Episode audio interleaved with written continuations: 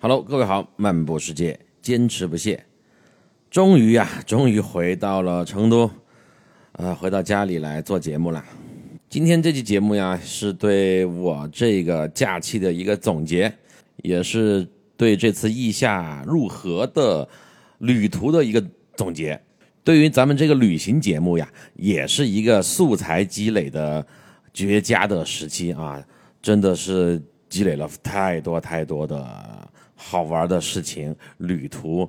故事、素材，所以不愁节目没得聊了哈，就暂时不用去聊那些啊需要小心翼翼说话的什么时事评论呢啊国内的一些糟心的事儿了啊。当然呢，呃，有的朋友呢也想听那方面的一些东西，那么我们会在旅途分享的过程当中去穿插这些东西。那接下来的很多集节目呢，肯定就是围绕。呃，这一次的旅途来展开的啦。我是昨天从贵州开车四个多小时回到成都的，今天上午呢又开始了我教学方面的一些工作，下午呢好好的睡了一觉，呃，刚刚吃了晚饭，坐下来，呃，开始在头脑里面去过我过去的这四十多天的一些经历，那是相当充实、相当精彩的。呃，我大概的算计了一下哈，过去接近四十天的时间里啊，我的行程达到了两万多公里，然后去到了十六个城市，嗯，这十六个城市不是路过啊，而是都是停留，都是在那儿住过的，分别是重庆、上海、宁波，然后去到了东极岛，哎，对，东极岛啊。呃，好像前面聊过一集，对吧？后面还要找时间来详聊啊。东极岛那个地儿我也非常喜欢。然后这是国内的，然后就去到了意大利的罗马、佛罗伦萨、比萨、拉斯佩齐亚、呃，威尼斯、米兰、阿姆斯特丹、赞丹、奥斯陆、布鲁塞尔，然后回到国内又去了赤水。我是回国的第二天就去到了贵州的赤水，然后和家人在那边度过了四天的避暑的假期，相当于也是休整了一下。然后昨天回的成都，呃，这十六个城市呀，每一个对我来讲都非常的重要，也非常的精彩，有很多很多故事给大家分享。所以从今天开始呢，那我们就慢慢的到来。呃，坦白说呀，身体呢是极度的，不说疲惫吧，极度的亢奋，就是你的身体的活动指数啊，在过去的四十多天的时间当中呢，是一直是没有怎么停下来的。但我的这个呃愉悦感和心情啊，呃，可以说已经又回到了在二零二零年之前那十来年在。暑假的时候的那种状态，呃，我个人是非常喜欢和享受这种感觉的，所以我们今天那就开始来聊这次 Frank 的暑假之行。我知道好多朋友已经等不及要听到意下如何的分享了，并且我身边还有很多朋友已经在开始预定明年暑期的这个行程了，并且在问寒假有没有安排。呃，寒假现在还不能确定，但是大概率呢，我会计划一趟哈，时间呢不长，就是一周左右吧，因为涉及到要回家过年，呃，也是出国，呃，具体去哪儿呢？我个人是倾向于土耳其或者是东南亚，到时候再说啊，因为时间还比较远嘛，呃，如果有兴趣的朋友呢，我们后面慢慢的来讨论和商量寒假的行程，今天就先聊这次的欧洲之行。听过我前面四月还是五月做呃暑期预告，就线路预告的朋友啊，应该对这次意下如何的行程有一个很呃全面的了解的。那行程走完以后，今天我再来复盘或者是回忆这段时光呢，那又是不一样的感受。因为当时只是一种预想啊，毕竟三年没有出国了，我呢也是比较忐忑，而且呢这次是带了团队。那中间又经历了太多太多的刺激、波折、故事和困难，最后走下来啊，呃，是应该说是非常的顺利和惬意。对于我们团队里面的每一个朋友来说，都是舒适度极高，体验感极佳。在这一点上面呢，我可以拍着胸脯骄傲地说一声，我做到了，让所有的人都意犹未尽，在漫长的人生时光当中留下了一段呃非常难忘的时光。我这两天在复盘这次旅途的时候啊，其实也呃在回想大的方面和一些细节方面的嗯点点滴滴。可能很多之前的一些比较经典的线路，把意大利跟荷兰做成十四天的，就两个国家十四天的这么一个行程，是不是略为单调了呢？啊，是不是就去的国家不够多呢？那要多的话，那很多年前就有那种什么什么十天八国呀，十天十四国呀，都都可以做到的，但那种。方式不是我们团队的诉求，也不是我来做这次旅行策划的一个目的。那今天行程完了，我回过头来看呢，我觉得呃这么安排还是很合理的。呃，意大利七天，然后荷兰四天，加上往返的这个飞机的时间呢，就是十四天的样子。那我们先来说点所谓高大上的玄的东西哈。你看，从意大利罗马进。然后从那个阿姆斯特丹回来，从南到北，这本身就是一个既是地理上的一个跨界，那又是文化和历史上的跨界。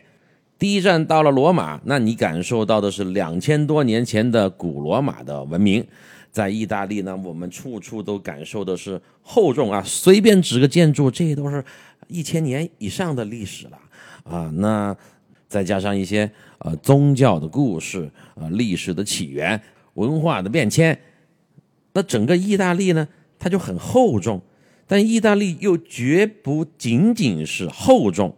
它为什么可以常年成为欧洲旅行的排名第一的？没有其他任何国家可以跟它争这个位置的，呃，这么一个地方呢？那一定是有它的道理的，而且就是。很多欧洲人度假，意大利之外的欧洲的国家的朋友度假，他们都选择的是意大利啊，要么南部的海滩啊，要么就是佛罗伦萨，因为它可玩的东西太多了，人文、历史、美食、景观，要宫殿有宫殿，有要教堂有教堂啊，要乡村有乡村，要田野有田野，要美女有美女，要美酒也有美酒。所以这一次从古罗马的历史慢慢的一步一步的向北走啊，我们知道，呃，罗马是最开始的起源，然后去到佛罗伦萨，文艺复兴的中心，再一路的向北，啊，最后我们是从米兰，那也是意大利的呃非常有代表性的城市，代表着时尚，代表着文明，代表着现代化，呃，所以从罗马到佛罗伦萨，再到威尼斯，最后在米兰结束意大利的行程啊。我们所有的这个团友们呢，他们的感受就是从遥远的历史慢慢的走进呢近代和现代。米兰这个城市呀，呃，稍稍的可能停留的时间呢短了一些，尤其对于年轻朋友来讲，因为他们可能想要更多的时间去 shopping 哈，因为时尚之都嘛，很多时装的门店。但是从传统的意义上来讲，米兰它的游览的地方啊也并不多。呃，最有名的就是那个米兰大教堂，然后有个歌剧院，然后呢，这个球迷朋友可能比较关注呃 AC 米兰和国际米兰的球场。好，我们就不打岔哈，具体讲到某一个城市，在后面的节目当中来详细的分享。今天是一个宏观的描述。哎，这个老师没办法，就喜欢先总结啊知识点，这次的这个复习的提纲，然后我们再来分小节、分细节来看具体的内容。呃，今天这期节目主要就是还是一个宏观的总结。好，前面七天的意大利完了之后就飞去了，从米兰直接飞到了荷兰的首都阿姆斯特丹。这个呢，呃，那从历史上来讲哈，你看。呃，古罗马的历史两千多年，阿姆斯特丹，那它成型的历史是在十三世纪。其实这一次的旅途呢，那应该是从比较久远的文明，它慢慢的就到了现代的文明。从历史上来讲啊，那就是一个由远及近的维度。你如果把这次旅途当成一个当成一个纪录片的观赏的话，那它又就是一个让我们了解历史。了解，尤其是欧洲文明，欧洲的文化的起源的这么一个渐变的过程。所以我个人认为啊，那这个旅途它的这个深度，比起那些纯粹打卡的行程，呃，那还是有比较大的区别的。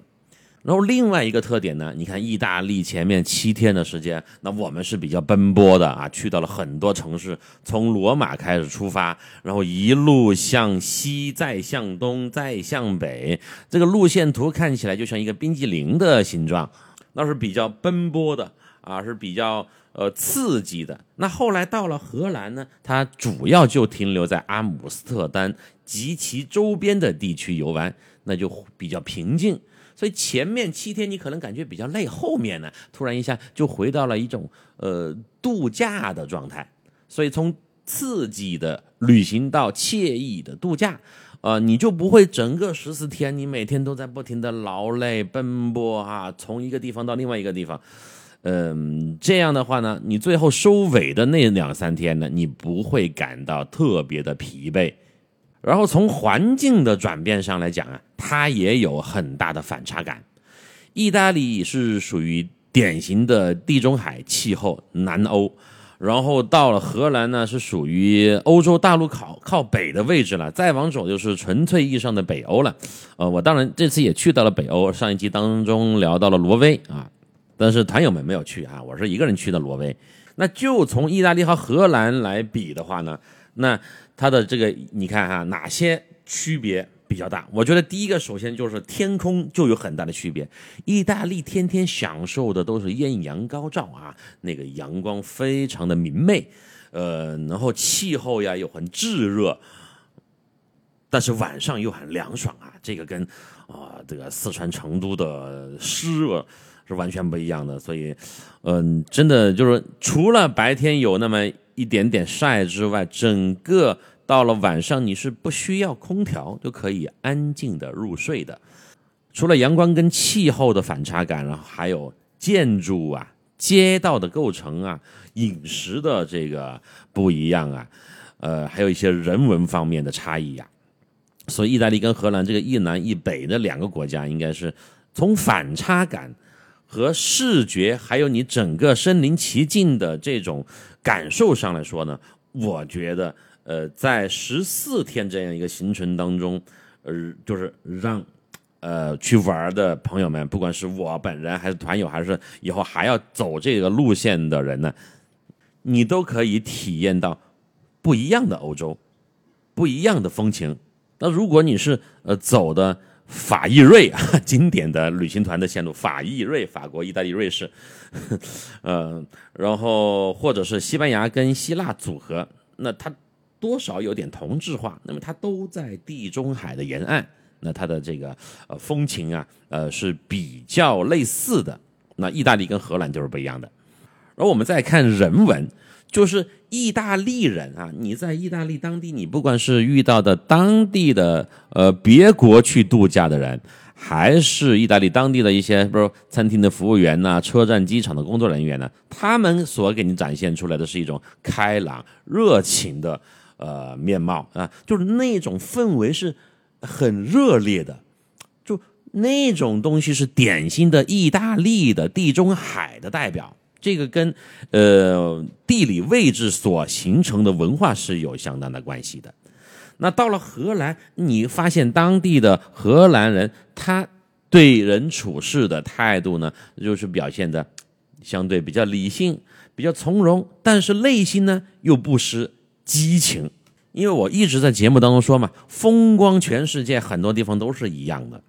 但是。就是当地的这种人所呈现出来的文化，是我们在旅途当中，呃，最值得去回味和品味的细节。那你看这一次团友们哈，都最后结束旅途的那几天，或者是回到国内，还在群里面讨论的时候呢，聊的最多的啊，就是说的，哎，你看我在某个城市遇到了某某人，他给我呃一个微笑，或者是我那天上厕所，或者是我那天买东西呀，旁边一个小哥他给了我一个呃很细小但是很温暖的帮助啊，我那天去问路的时候又遇到谁，他又给我指路，怎么怎么怎么，所以。印象最深刻的就是在路上发生的人与人之间的故事，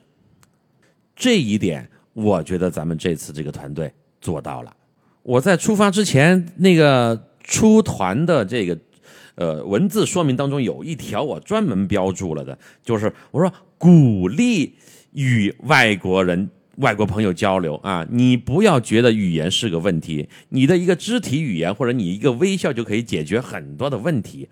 我特别提倡和建议团友们不要老是跟自己人玩啊！我们到了一个地方，就是要尝试去跟当地人交流，跟不同文化和背景的朋友交流。当时有两位团友还觉得我们这个都不会英语怎么办呀？啊，就就是很忐忑啊。但玩完以后回来，这个感受就完全不一样了。哎，就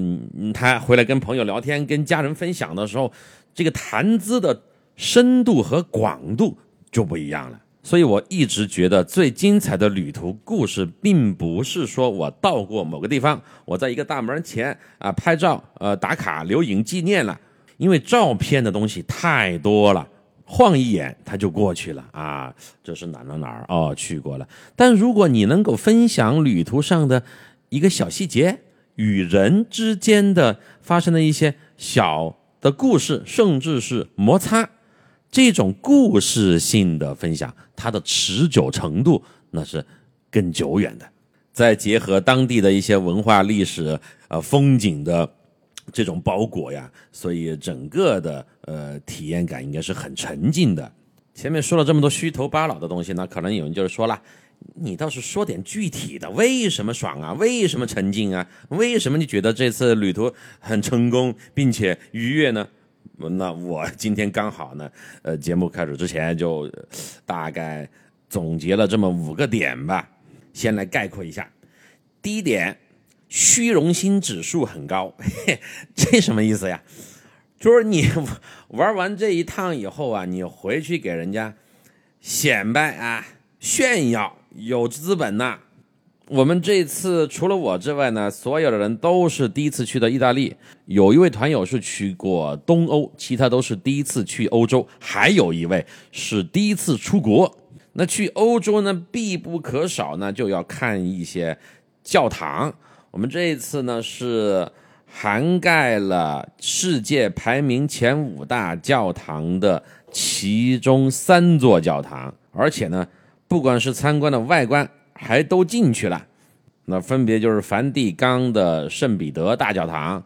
然后佛罗伦萨的圣母百花大教堂，还有就是意大利的米兰大教堂。你看这个也是从南到北的一个路线，这个旅途啊，从南到北就是一个核心思想。意大利除了更靠南的那不勒斯、西西里那边没去之外，从罗马作为起点，呃，是覆盖了。呃，基本上所有的经典的景点或者路线了。呃，世界五大教堂还有两座呢，是英国的圣保罗大教堂和西班牙的塞维利亚大教堂。这两座呢，是我个人都去过的。那以后我们在设计英国或者是西班牙的线路的时候呢，肯定也会去完成这两座教堂的打卡。我是一直这么认为，虽然我们不信教、不传谣、不造谣。小心明天去化疗，开玩笑啊！虽然说我们不是基督教徒，但是对于这个教堂的外观，对吧？教堂的宏伟的程度，我们还是可以有所呃感受的。呃，那么这次大家进到了这些教堂里边的时候，也哇塞，这发出了各种惊叹声啊，都可以想象得到的。所以五大教堂啊，打卡三座。这是一个虚荣的点啊，我们就暂且叫做虚荣心吧。呃，另外呢，就是呃，濒危意大利的濒危的这个文化遗产啊，这一次也都感受到了两处。嗯，第一个呢是圣马可广场，就是威尼斯啊，整个威尼斯它其实都算是一个濒危文化遗产。然后还有就是天空之城啊，后面我们会具体的聊。我昨天回成都，呃，跟李不傻吃饭的时候也聊的这一次的一个旅途嘛。他说：“老赵啊，你这这是怎么样啊？”我说：“啊，精彩，不错。”我们就聊的这个濒危遗产嘛。他说：“不对啊，还有一处，那比萨斜塔不是也快倒了吗？也算是濒危遗产。”哦，我说：“对对对，哎，对，比萨斜塔，你说算就算。当然这是个玩笑啊。但是比萨斜塔呢，它确实世界文化遗产。”呃，说的这个世界文化遗产呢，呃，整个意大利有五十八项，就是联合国颁布的世界文化遗产。嗯，这个五十八项当中呢，有五项是属于自然遗产，剩下的五十三项都是文化遗产。这个毫无疑问是全世界最多的啊，文化遗产。那反过来，自然遗产最多呢是咱们的中国啊，这是很自豪的。呃，但是从总数上来讲啊，意大利一直是排名世界第一的啊，就是上了那个世界遗产名录 （World Heritage List） 的呃这个名单的。那整个呃意大利的五十八项世界遗产呢，我们这次完成了。十项的游览，这也是一个满足虚荣心的点吧？哈 啊，你看我都已经完成了接近五分之一的意大利的世界遗产的打卡啊，是不是很牛逼啊？好，这是第一点啊。其实我刚刚说那个满足你的虚荣心呢，也算是半开玩笑吧。因为你只要跟团，然后去到了这些线路，你的这个打卡呢，哈，现在不是流行说打卡吗？都是可以做到的。只是说打卡的深度，你对这个遗产，你对这个教堂它的文化历史背景的了解的深度，呃，有可能是有差别的。好，第二点呢，就我要说一下。地道性和就是还是深度的问题。我这一次呀，因为人比较少嘛，还是比较好把控，是给了大家最大的活动空间和自由程度。呃，一个很直观的事情吧，就是我们这么多天，尤其是在意大利，没有一天是晚上十一点半前回酒店的，都是在外面晃悠。那一个城市的夜色，那是无比的呃迷人的。你怎么能错过呢？呃，你就不要觉得晚上危险，早点回酒店躺着吧，发朋友圈看看这个手机多好啊！我从来不要求大家的这个早回酒店，我们都说玩玩到这个你玩不动了啊，安全的回去就 OK。就是你在统一行动的时候，走行程的时候，你是一个团队的成员，但是每天呢？你自己或者你跟你的另外一位同伴、你的室友或者两两组合、两三组合都可以。你同时又是你自己，你当时可以自己在当地体验那种完全的不一样的感受。哎，你就抛离掉了那种熟悉的语言环境和文化，就是你就没有看到其他中国人，就这么个意思。呃，你可以自己去逛。呃，我在阿姆斯特丹的有一天，就是那个骄傲游行的那一天，呃，我我有一集是不是说过哈？有一位团友，他到现在你看都过去这这么多天了，都还在津津乐道啊！我那天独自在那个啊阿姆斯特丹 City Walk 的这个体验感，那种抽离感，呃，真的是太棒了哈！当然，前提是要安全。我要知道你大概的位置情况以及什么时候回来。嗯，在这个前提下，你有最大的自由度啊，而且呢，越往北走越加的安全。尤其是阿姆斯特丹，你看上去那么嘈杂，就是那么多元化的一个街道，上面形形色色的人都有，但是它是极其安全的。呃，另外说到这个地道性和深度啊，阿姆斯特丹，咱们这次那是体验到了 啊，它的包容性和它的这个接受程度，呃，这个可能很多大巴团是做不到的啊。我觉得主要是那个呃彩虹游行这个机缘巧合的这么一个事情啊，让大家都就沉浸于其中。对呀，说的这个彩虹游行呢，除了这个呢，还有几件事情让我们的印象也非常深刻，都是在旅途上可遇不可求的。比如说，我们在两个地方看到了某国的这个游行啊，某国都懂得哈，呃，抗议活动，呃，也是深度体验。然后就是威尼斯圣马可广场涨水那个夜景，哇塞，太棒了啊！前面也说过。还有几次就是路途上的惊喜吧啊，后面我们再详细分享。呃，就是运气也特别好啊，特别棒。好，呃，还有一个呢，就是我个人觉得做的比较好的，就是我的讲解是比较到位的。呃，我们不管是从罗马到了佛罗伦萨，再到了威尼斯，呃，我都会给团友们头天晚上的群里面先发一个我们第二天要去这个地方的一个大概的介绍，让让大家在入睡之前知道我们明天要去哪儿，这个地方是一个什么样的地方，它有什么样的基础信息，对吧？名字至少要了解吧，哈。如果我带你出去玩，包括之前带学生出去，嗯，就一圈玩了下来，你问他你去过哪些地方？他支支吾吾半天反应不过来，我个人觉得我是很失败的。这一次我觉得应该不至于哈。那头天晚上我做了一个预热以后呢，第二天到了那个地方呢，我会在排队的时候或者在车上就会先给大家讲。我有一个习惯，就是要到之前呃几分钟或者十分钟先讲咱们今天去这个地儿啊，它是属于。呃，什么地方地理位置是怎么样的？呃，它的文化特点有哪些？它的历史上的连接有哪些？它可能要遵守的一些当地的文化和规则啊，需要怎么样？比如说进到教堂里面啊，你要稍稍注意一下你的这个穿着啊。你如果想要去借用欧洲的那个咖啡厅里面的卫生间，你需要怎么去做？怎么去给门童说啊？因为这个上厕所这个问题啊，确实是一个很麻烦的问题。等等等等，就有了这么一些预热的信息的摄入啊，那团友们到了那个地方，它就像我们 呃学习课文一样哈，有你有预习的过程，你到了那个地儿，你的感觉就更加直观哦。刚刚 Frank 讲的，我们现在看到了啊，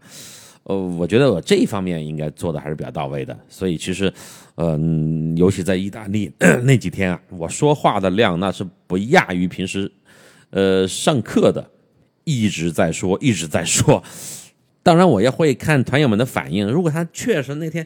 呃，我想你别胡闹啊，你给我闭嘴！我想安安静静的欣赏这个建筑，你就安静吧。啊，那个时候我就会闭嘴啊。但我发现大家都还是听得津津有味的，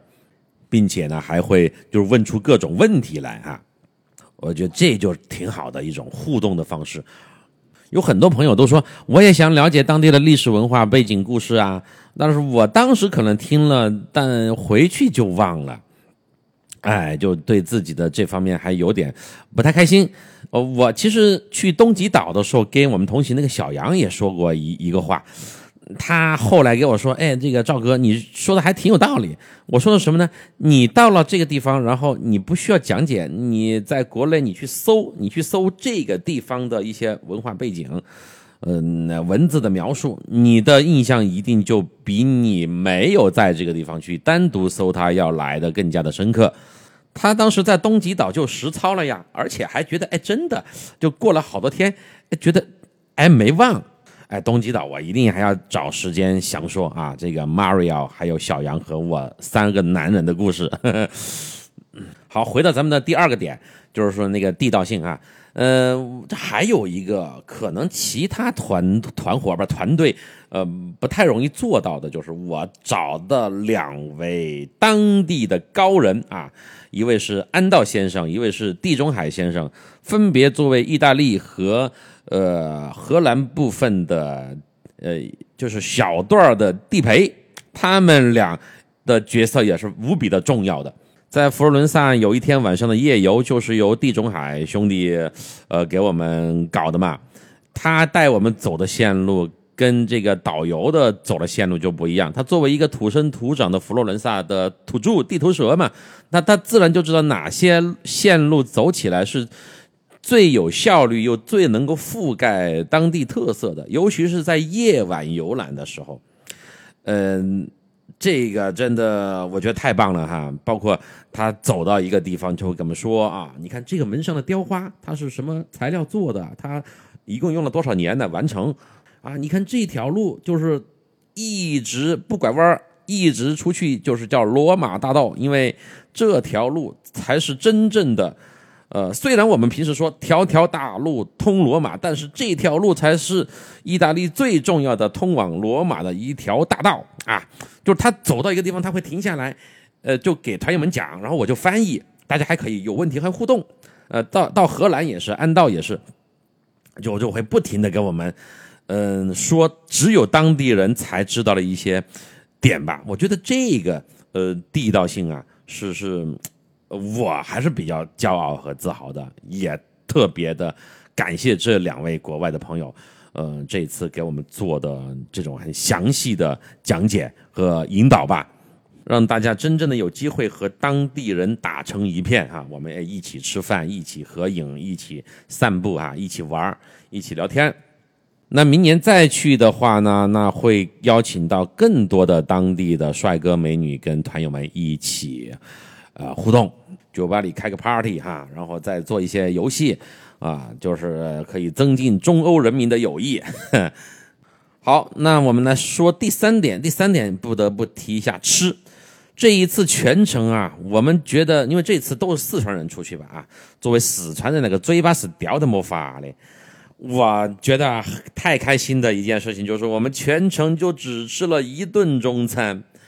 和方便面啊，而且那顿中餐是在佛罗伦萨刚好路过了，进去说要不要去尝试一下呀，就很随意的去尝试了一下，并不是说我们就刚需到必须要吃中餐，不吃中餐受不了了那种程度，没有，嗯，那都是品尝的当地的美食，而且呢性价比是很高的。呃，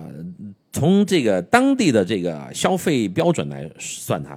嗯，具体来说就是你如果人均一顿哈人民币两百块钱左右的话，你可以吃到非常棒的，我们不说很顶级的食材，但是很地道的，呃，就很满足的当地的美味。比如说，那意大利肯定最有代表性的就是佛罗伦萨的剔骨的牛排了嘛。我们在佛罗伦萨吃了三顿还是四顿牛排哈，那真的是回味无穷啊！大家都觉得这种品质的、这种口感的牛排，在国内啊，嗯，都知道我们特别喜欢对比哈。那在国内这个要花多少钱，人均多少钱才能吃到这种口感的？而且我们顿顿都喝了酒，呃，人民币算下来就是两百左右。我记得最高的一顿是两百七十多，不到三百块钱。那天不光是吃好了，而且是吃撑了。呃，前面也说过哈，咱们这个团费是不包括每天的吃的，吃呢就是早餐都是酒店含早嘛，早餐不用管它。呃，那午餐跟晚餐呢都是呃，要么大家八个人在一起，啊拼成一桌来吃，要么呢就两两三三自己组合。但是有个原则啊，我每天晚上睡觉前在群里面都要发，啊，费用和呃照片。不过夜啊，什么意思呢？就是当天，比如说我们这一餐，呃，一共吃了两百欧，那这两百欧就是一位朋友去刷的卡，那他当天晚上就会在微信群里面按人均，呃，就是把那个费用发出来，大家晚上不过夜就会把这个费用当天的吃饭的费用啊就结清了，照片也是不过夜的，就是照片，因为每天要照很多照片嘛哈，有的朋友的那个。照相机啊，手机，啊，效果比较好。有的朋友呢，那个技术比较高超，那那么可能就在照集体照或者是说个人照的时候，就指定有两三位朋友给我们照啊。那照片呢，因为很多，第二天的话，你可能就又有新的照片进来了。所以照片跟这个吃饭的分摊的费用不过夜，也是我们这个一个很重要的原则啊。每天晚上我都会说，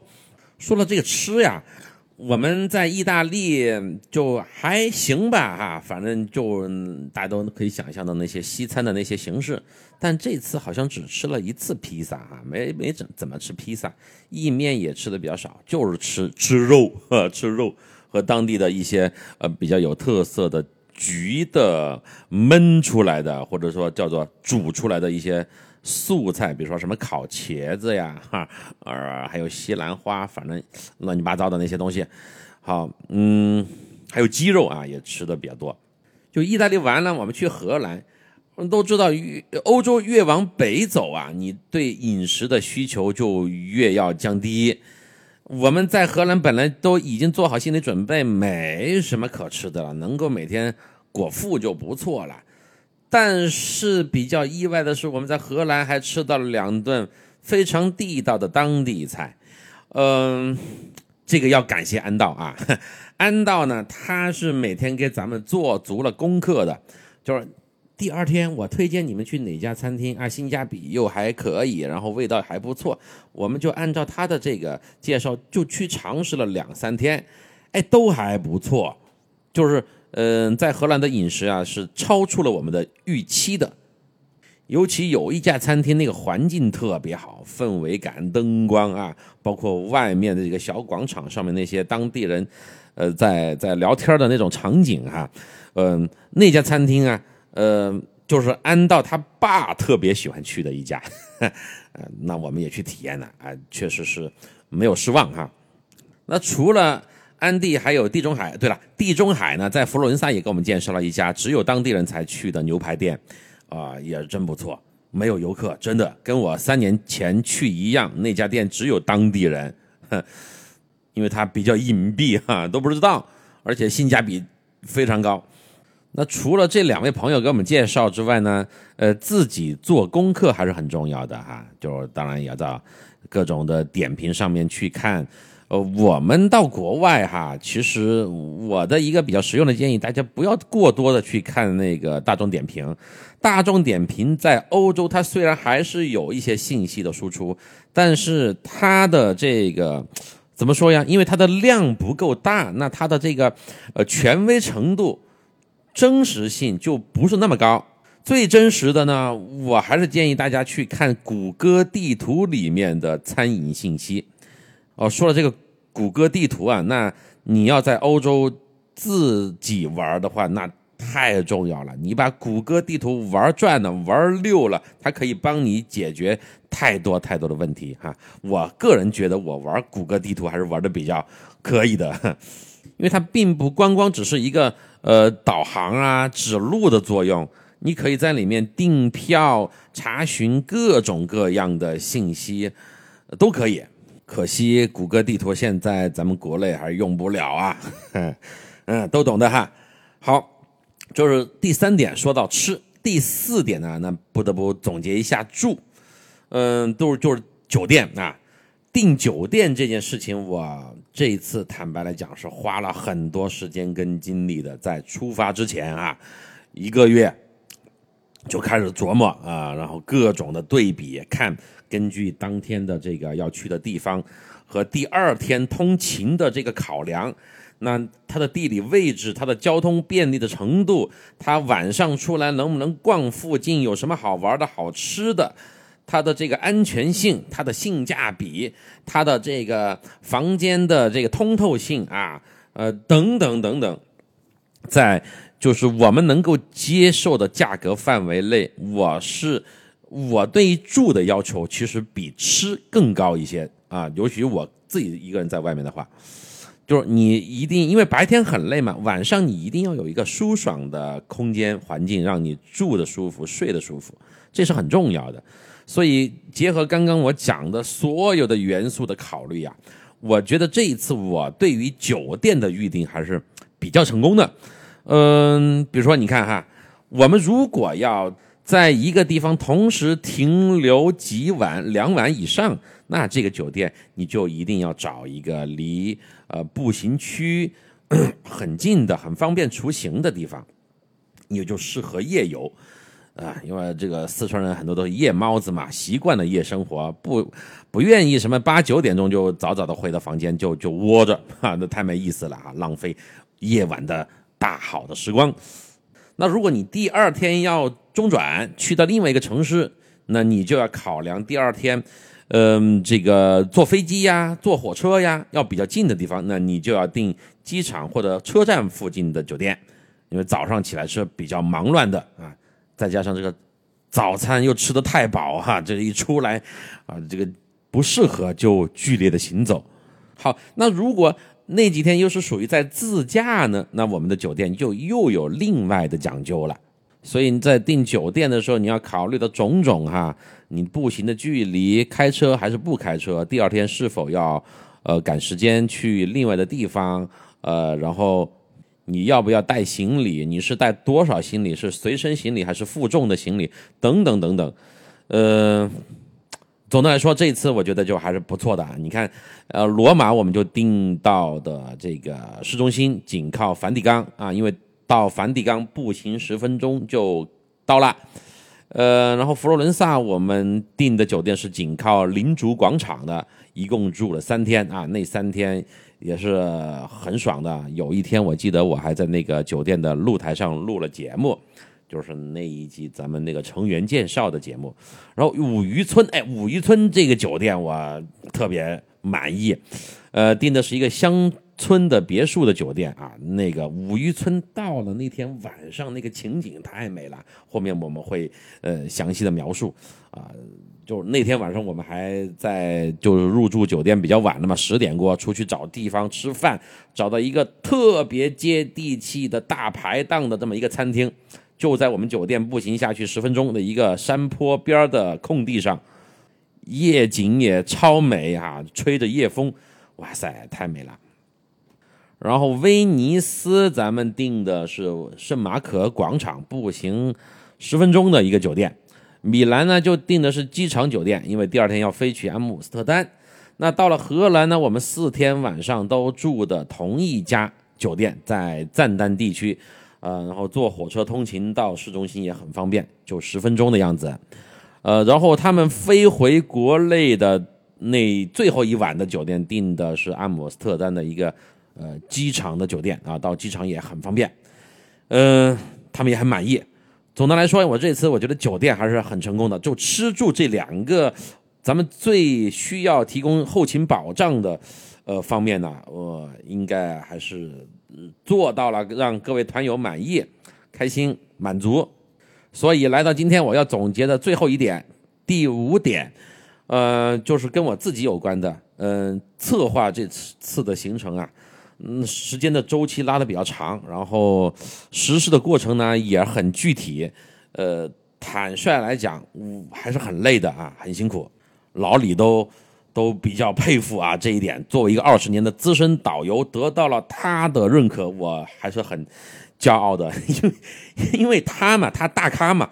他就只带队带团，其他的事儿都艾迪去做。我呢是就没有团队呀，我孤家寡人一个人呀。所以没有办法，就所有的事情全部是自己一个人在做。你看，从最开始的策划、线路的制定，然后自己又同时是一个领队，完了呢，自己又是一个导游。到了当地呢，除了这个安道跟这个地中海陪我们那那一段哈，我又算是一个地陪。所以你看，策划、领队、导游、地陪，然后我还兼什么司机啊？我还开车。啊，五天意大利开了一千八百公里，在意大利算是超长的行驶的距离了哈，但我觉得也还行。咱们在这个中国经常国内自驾的这个一千八百多公里不算啥，对吧？我们随便一个来回就三四千公里的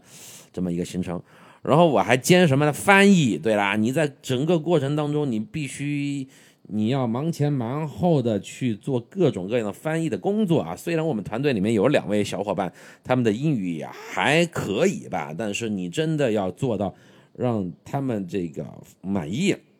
一些比较细节的要求的话，可能还是需要我出面跟他们。嗯，交流一下，主要有一个最大的问题，其实大家可能基本的口语表达都没什么问题，就是 在意大利你会听到各种各样的英语口音，那就他们很多朋友就听不懂。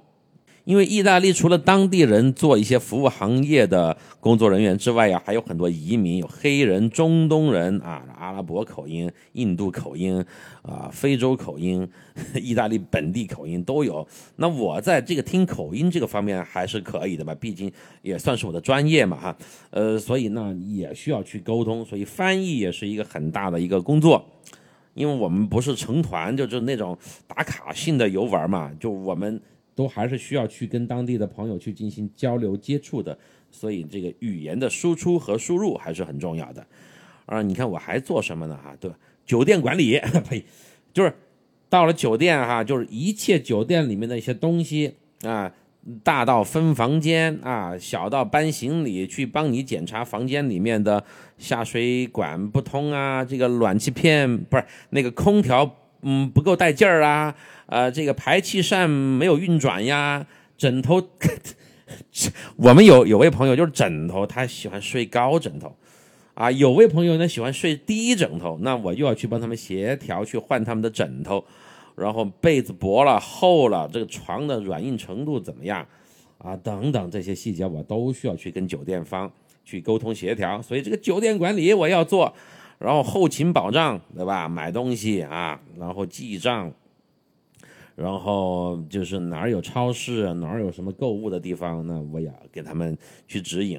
呃，然后应急，对吧？万一遇到什么安全隐患啦啊，这个遇到什么呃，这个这个比较不安全的因素呢，我要去排解。然后购物助理，对我还当购物助理，呃，就是哪有购物村，然后这个。这个就是你知道，女士们去挑选商品的时候，不管是衣服还是包包还是箱子，那她的要求都是比较具体的，那要反复帮她做沟通、翻译、交流，跟店员之间怎么说，等等等等。然后还有退税啊，就是怎么办理退税呀，怎么填单子啊，怎么去这个盖章，海关怎么去弄，就这一块所以你看这么多的事情，我一个人在搞，那确实比较累，但是。坦白来说，我非常的有成就感，我觉得很值得啊！大家玩的开心，我就最开心。因为呢，我觉得通过这么一次的旅途啊，让更多的人，除了我之外，更多的人，